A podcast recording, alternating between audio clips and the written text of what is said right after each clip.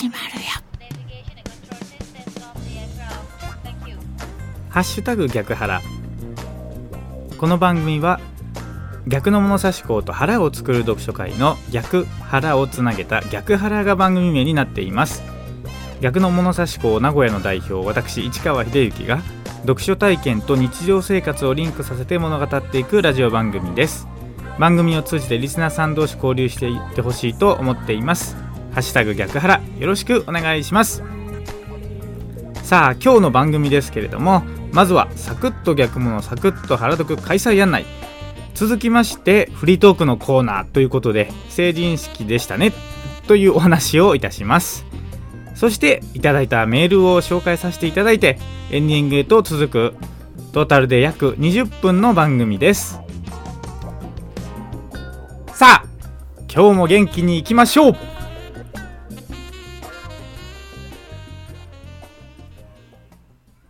サクッと逆のサクッと腹読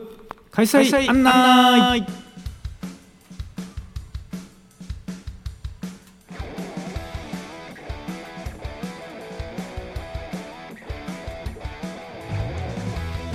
このコーナーでは今週行われる逆の物差し校と腹を作る読書会のご案内をいたします。まずは逆の物差し校からいきましょう。今週の逆物は2つです1月18日土曜日福岡逆の物差し校1月19日日曜日これは小川さん×逆物名古屋ということでですね読書のすすめの小川さんに名古屋に来ていただいて逆の物差し校を開催するという機会でございます。今週は腹を作る読書会の開催はございません。以上の開催案内はこのポッドキャストの番組詳細ページにリンクを貼っておきますのでご覧ください。続きましてフリートークのコーナーへと行きましょう。フリートークのコーナー。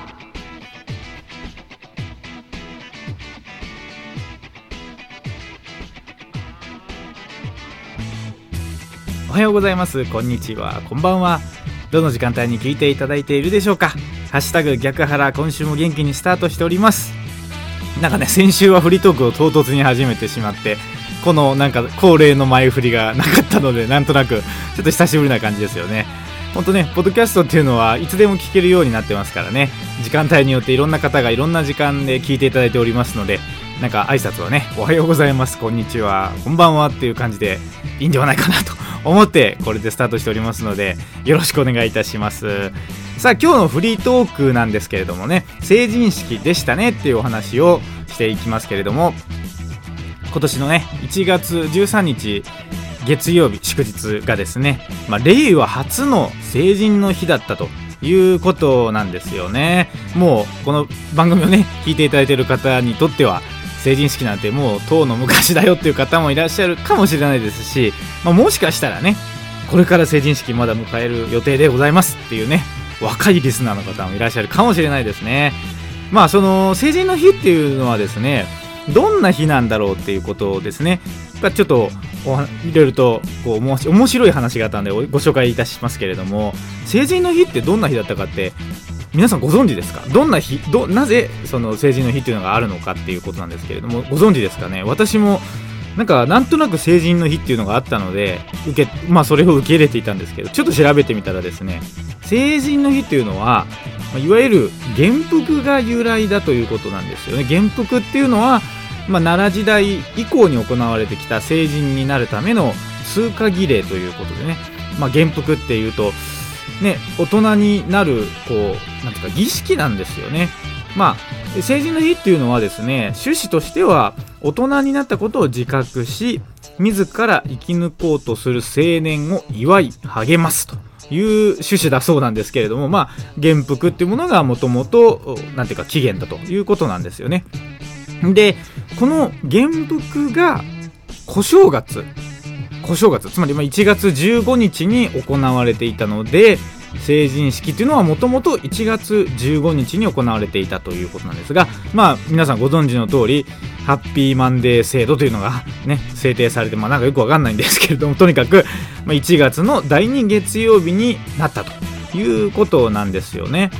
でまあそこからですねまあなんか連休が、まあ、作られていくっていうような感じなんですけれどもね。まあそれで今の、うん、日にちに日取りになっているというようなところでございます。さあ今さらっと読みましたけれどもですね元服が小正月に行われつまり1月15日。でここでもう一個疑問が湧くんですけど小正月って何だろうってね。もう僕もいろいろと不勉強なもんですからもう知ってる方にとってはですね小正月とかって当たり前のだろみたいな方もいらっしゃるかもしれないんですが一応紹介をいたしますとですね小正月というのは旧暦の1月15日のことなんですけれどもなぜこの日が小正月というふうになるかというと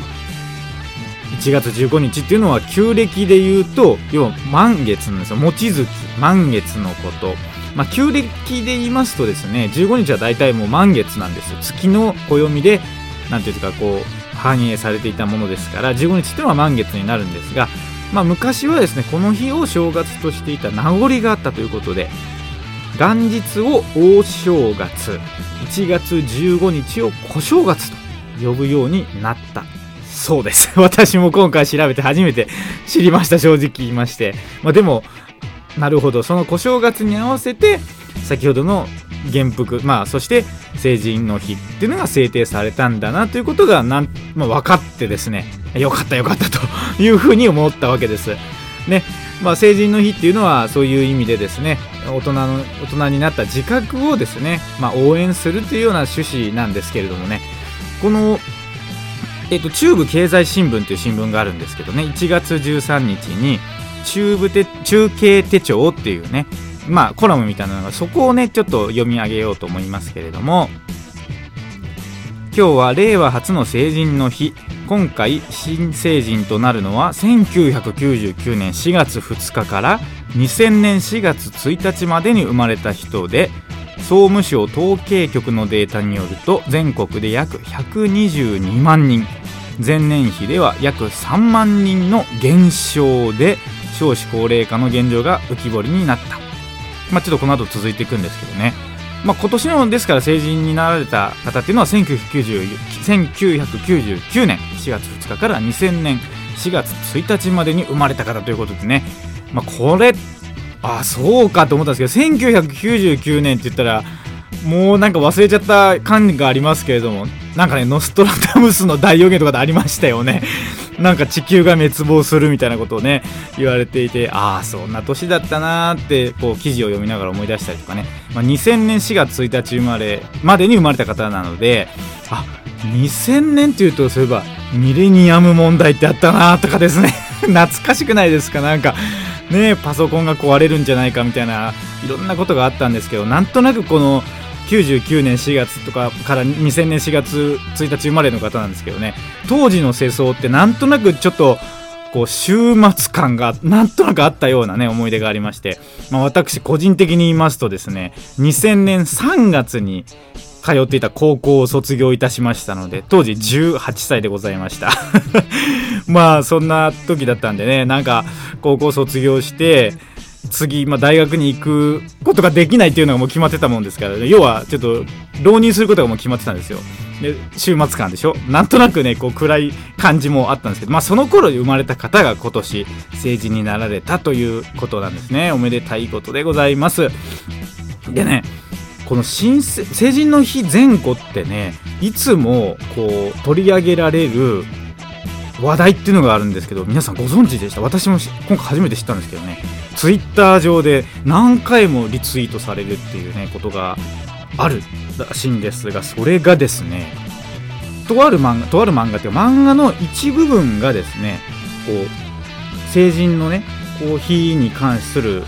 ところが捉えられていてそれがね毎年毎年なんかこうリツイートされて広がっていくらしいんですけどね。漫画は「クロエの流儀」っていう漫画でですね今井大輔さんという方が書いていて日本文芸社から出ている。まあ漫画なんですけれどもその中にですねその成人の日にまつわるコマがありましてですねまあ簡単に言いますと成人の日で、まあ、式を終えた大人たち、まあ、新成人がですね、まあ、なんかこうワイワイしながらこう缶をですね飲んだ缶ジュースか缶コーヒーか何かをなんか郵便ポストかなんかの上にポンと置いてこう主人公のねこのクロエっていうのが、まあ、女の子なんですけどその子にこう声をかけるみたいなシーンがあってその女の子が声をかけるっていうシーンなんですけどこういう風にセリフがあるんですよね。脳みその成人式はまだか。未熟者。20歳で自動的に大人になれるのではない。20年生きたら大人になれと社会は言っておるのだ。愚か者。っていうセリフがですね 毎年こうなんか出てきてこれ有名らしいんですけど私初めて知ったんですけどね。まあ、要は、まあ、女子高生だと思うんですよこのクロエっていう女の子がね。その子が新成人になった大人に先ほどのような声をかけて、まあ、大人になれと社会は言っているんだと20歳で自動的に大人になれるのではないということをこう漫画を通してですね社会に訴えかけるっていうのはこれが非常になんかこう共感を得ることらしくてですね、まあ、ツイッターでは毎回毎年毎年この時期になるとリツイートされるっていうことでですねまあ興味がある方はこの今井大輔さんのツイッターを検索していただくと漫画のその一コマがね出てくるんで見ていただければと思いますし、まあ、私のブログにも今回この記事のところをちょっと貼っておこうと思うんですがここで紹介したねこの「黒江の流儀」っていう漫画なんですけどね。あの私もちょっと興味があったんで買ってみました。買って読んでみたんですけど非常に面白い。短いんですけどとても何て言うのかないい漫画です。なんかこの日本の今のね世の中にこうはびこるなんとなくこう不条理だったりこうなんか停滞感みたいなところにですね、まあ、このフランスフランスからの帰国集なのかまあそのクロエっていう女の子がですねズバズバッと本音をこう大人たちに大人とかまあ世の中にぶつけていく漫画なんですけどね非常にいい漫画でしたあの簡単にすぐ読めちゃうんでもし興味あれば「クロエの流儀」今井大輔さんという方が書いた漫画ですけれども、まあ、本屋でね探していただくなり、まあ、読書のすすめさんに注文するでもいいと思うんですけれども、まあ、読んでいただいたらいいんじゃないかなというふうに思います。まあ、何にせよねこう成人の日を迎えられてねまた新しい新成人がねこうこれからまた社会にもね出てくると思うんですけれども、まあ、何にせよこれからの時代をね一緒に生きていくこう大人の仲間が増えるということでですね共にこれからもこう励んでいきたいなというふうに思います。まあ成人の日ということでね成人式でしたねっていうお話をさせていただきました。最後にですねそのさっき紹介した中部経済新聞中継手帳というこのコラムの一番最後にネルソン・マンデラさんの言葉が紹介されていたのでそれを紹介してこのフリートークのコーナー締めます。こういう言葉です。生涯を人種差別と戦った南アフリカの政治家故ネルソン・マンデラ氏はこう語る。生きる上で最も偉大な栄光は決して転ばないことにあるのではない。転ぶたびに起き上がり続けることにあると。これから迎える人生の試練にくじけることなく立ち向かってほしい。成人おめでとう。というコラムでございました。引き続きまして最後ですね。いただいたメールを紹介してエンディングへと行きますのでもうしばらくお付き合いください。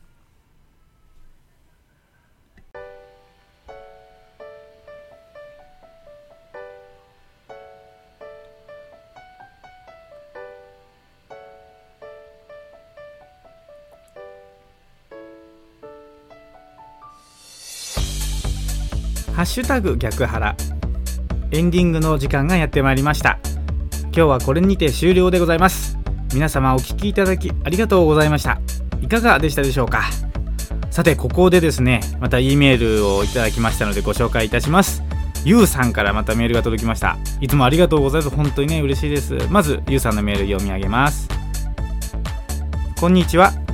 先週は私のメールを読んでいただいてありがとうございました。あの写真はもちろん初日の出です。家の近くのサッカーグラウンドや体育館がある公園から撮りました。喜んでいただいてとっても嬉しいです。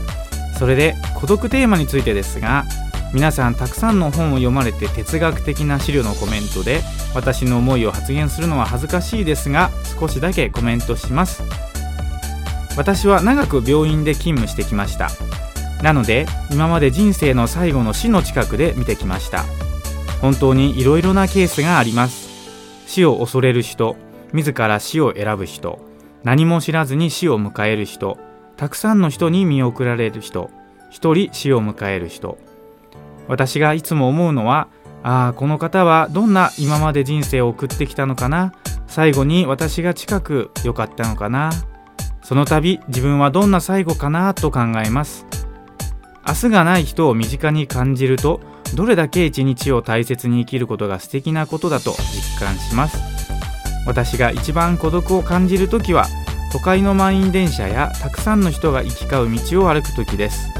こんなにたくさんの人がいるのにみんな黙って他人で何があっても知らん顔をしている。なんだか孤独を感じて寂しくなります。去年11月横浜市に仕事の研修に行く機会があり初めて読書のすすめさんに伺いました。楽しい飲み会でした。最後に元旦夕方は桜島シーサイドホテルに温泉に来ました。少々桜島の噴火が怖いのですがそのせいかいつもお客さんが少なくて金港湾というんですかね金港湾の海が見える絶景の露天風呂ですがいつも貸し切りです。海の海に近く海の近くの崖下には混浴の露天風呂もあります。あまりにも開放的で女性はちょっと。でも男の人は時々入っているみたいです。温泉好きの人には有名みたいです。オーシャンビューで混浴はさすがに鹿児島でも珍しいですから。それではポッドキャスト番組頑張ってくださいね。というメールでございましてありがとうございます。本当嬉しいですね。こういうメールをいただくのはありがとうございます。そして今回もまたね添付のファイルをつけていただいたんですがその桜島シーサイドホテルの温泉のですねまあ、動画で撮っていただいたんですけど、ね、これもまたおそらく日の出なのかなと思うんですが本当にね海の目の前にした露天風呂なだと思うんですけどねとっても綺麗な風景のねそしてお日様が山のまた向こう側にちらっとこう出てきたところのね写真とか今回は動画だったですけど送っていただいてありがとうございます。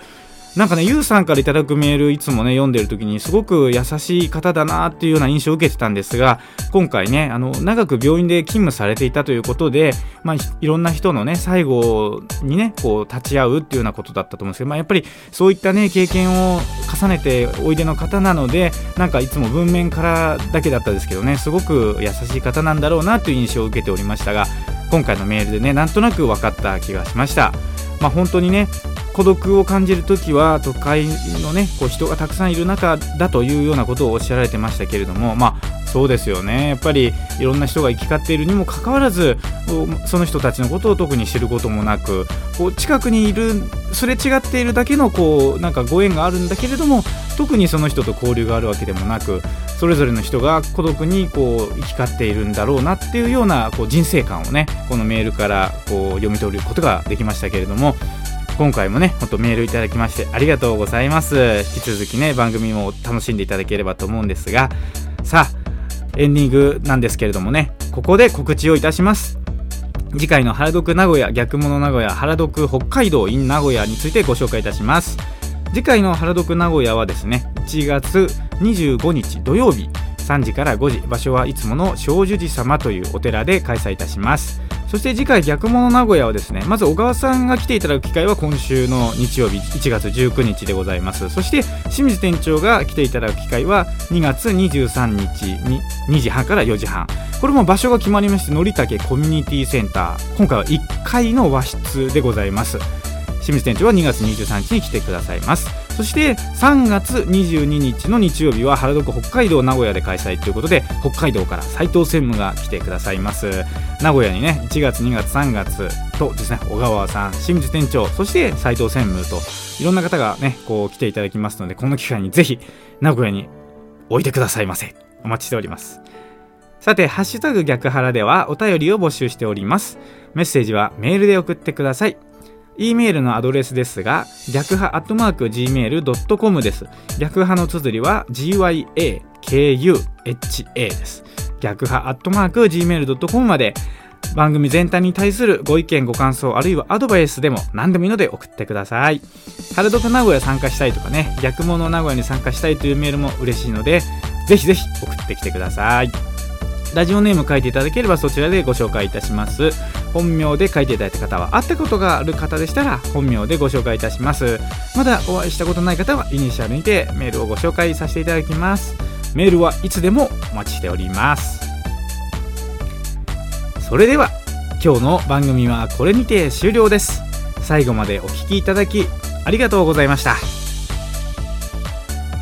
ハッシュタグ逆ハラ。次回の配信まで皆様ごきげんよう。さようなら。